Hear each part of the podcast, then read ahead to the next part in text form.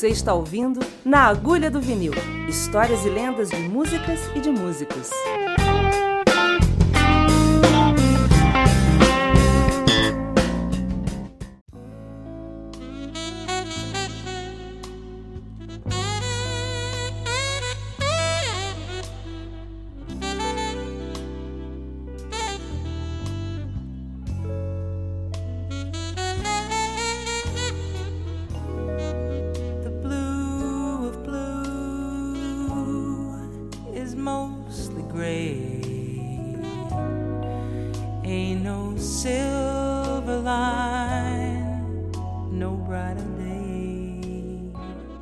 Agulha do vinil, discos de cabeceira. Saudações escocesas. Fim de tarde, começo de noite, ainda muito claro. Kingoven. Do outro lado do rio. Glasgow. Meus queridos, eu vou falar de um disco hoje que me acompanha há muitos anos. Outra noite, minha namorada Betina me mandou de presente uma canção pelo Messenger. E ela não sabe da minha relação com esse disco, né? não sabia da minha relação com esse disco. E eu enlouqueci. Dia seguinte, saí com meu filho e fui num sebo e tive a sorte de achar esse disco por 3 libras. É um disco da Carly Simon. Carly Simon vocês vão falar, não, agora o velho pirou, né? Carly Simon, além de ser uma grande cantora, ela é filha do Richard Simon, editor de grandes canções dos anos 40 e 50. As meninas cresceram ouvindo isso. Antes dela ser a fantástica compositora, com discos espetaculares, um, Anticipation, No Secrets, Boys in the Trees, uh, Spy. Foi casada com James Taylor. Esse disco que eu vou falar agora é da após a separação dela. Chama-se Torch e é a releitura de uma série de standards, um mais bonito que o outro. No Brasil, a música Hurt foi a música de trabalho desse disco com um solo memorável do Michael Brecker. Foi trilha sonora de novela, como a maioria das pessoas foi conhecendo esse trabalho dela. Ela já tinha estourado com a trilha sonora que foi indicada ao Oscar e ao Grammy. Uh, Nobody Does It Better, do primeiro filme Roger Moore como, como 007. Então, a mulher não era fraca, não. A importância desse disco na minha vida é emocional. Em 81, recém-chegado dos Estados Unidos, eu tinha a intensidade, a minha vida sexual tinha a intensidade de uma lontra albina largada no meio do deserto. Ou seja, você fantasiava com grandes romances, você fantasiava com grandes amores e tudo mais. E um disco como esse, com o texto que tem, era extremamente inspirador. Além do que os overtones jazzísticos já me traziam uma sensação de bem-estar muito grande. Para quem queria ser músico de estúdio, ouvir Hugh McCracken de guitarra, Rick Marotta de batera, disco produzido e tocado por Michael Manieri, é, vibrafonista de Nova York, arranjador. É, acho que ele tinha a banda Steps Ahead, é isso mesmo, a banda dele. E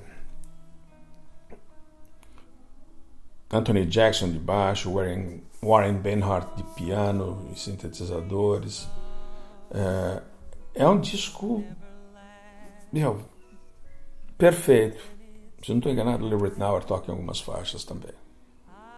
Então você tem a versão de I'll Be Around, você tem a versão I Ain't Got It Bad and Dead and Good, você tem uh, The Blue of Blue, The Blue of Blue is mostly ain't no silver light, no brighter day. Meu, eu canto o disco inteiro, adoro esse disco. A razão musical pela qual eu, eu tenho devoção por uma faixa em especial desse disco é que foi através da versão de and Soul com Grady Tate de batera, Eddie Gomes de baixo, Warren de piano e um solo transcendental do Phil Woods. Phil Woods é um cara que toca sax alto, discípulo do Charlie Parker, fanático do Charlie Parker. Ele casou com a viúva do Charlie Parker, para vocês terem uma ideia de quão fanático ele era. Tive a chance de ver o Phil Woods ao vivo. Muitos de nós aí do Brasil vimos no primeiro festival né, de 78. Ele pediu para desligar o PA e tocou, porque a sala era boa, eles tocaram acusticamente. Eu nunca vou esquecer dessa sensação. Maravilhoso. E o Phil faz uma coisa que, para quem é músico, vai se divertir com essa informação. Primeiro, que ele antecipa a modulação. Soul é música com uma sofisticação harmônica, uau, demais, demais. Né? É... Billie Holiday cantou Soul, fazer chover.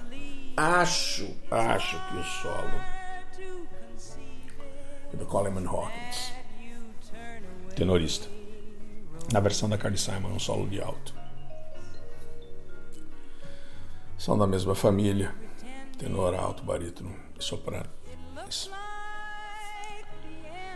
Essa, essa habilidade de um grande solista de olhar para a harmonia de, uma, de um standard e estender essa harmonia para que a melodia dele seja mais criativa, mais é, plausível com o estágio musical que ele se encontra.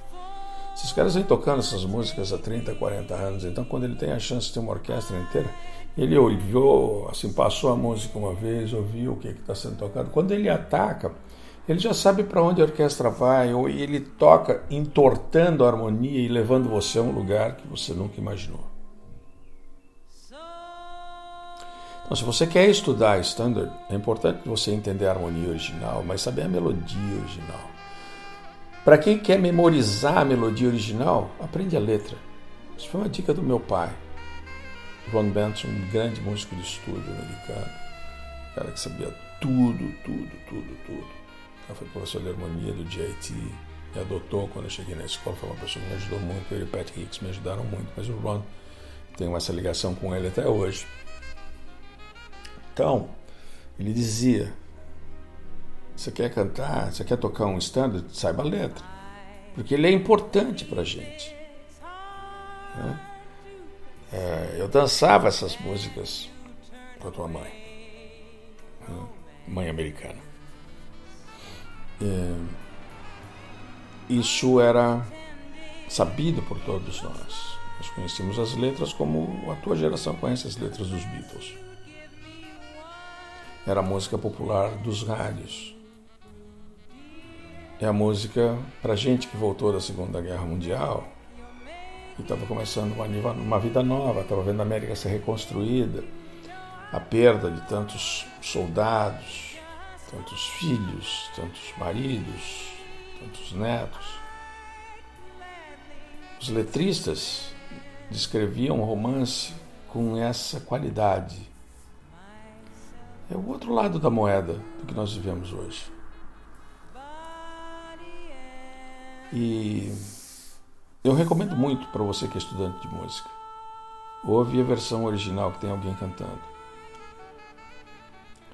Como eu não nasci no jazz, eu cheguei no jazz por estudo,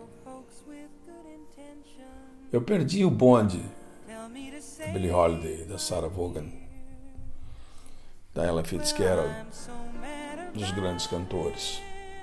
Eu fui me interessar, na realidade, pelo canto dos standards através do Frank Sinatra e do Tony Bennett, que eram cantores populares.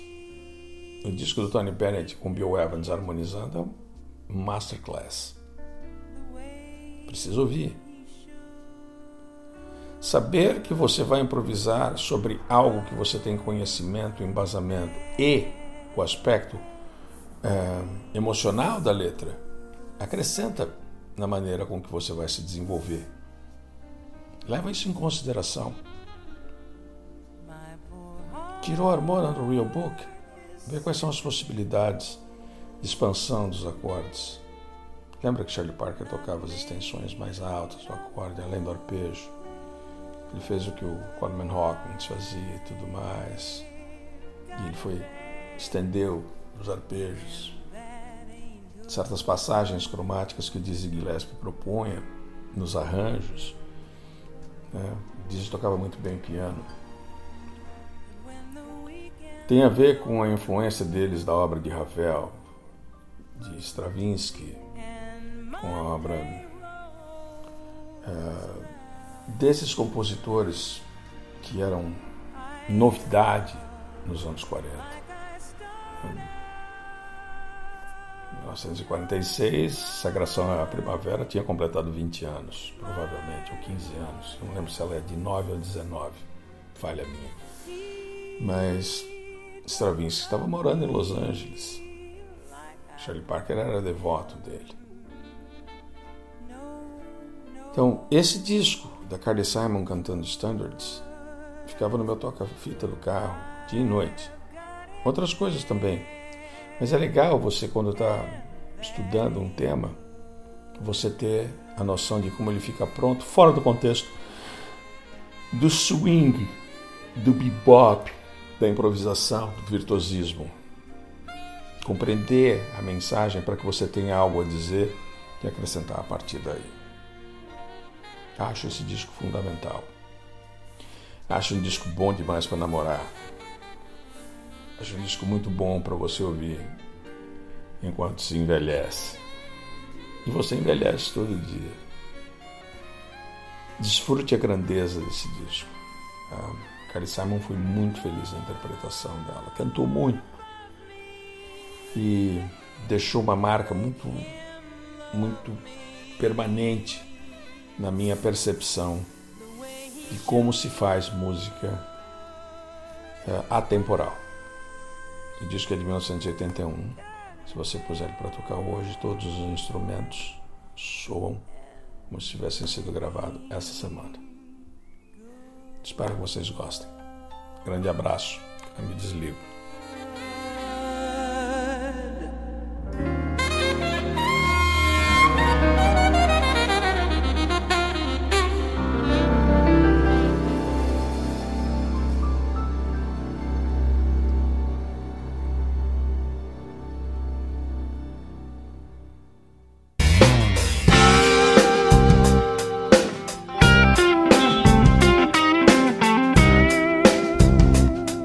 Você ouviu Na Agulha do Vinil Histórias e lendas de músicas e de músicos. Acesse naagulhadovinil.com.br e ouça outros episódios.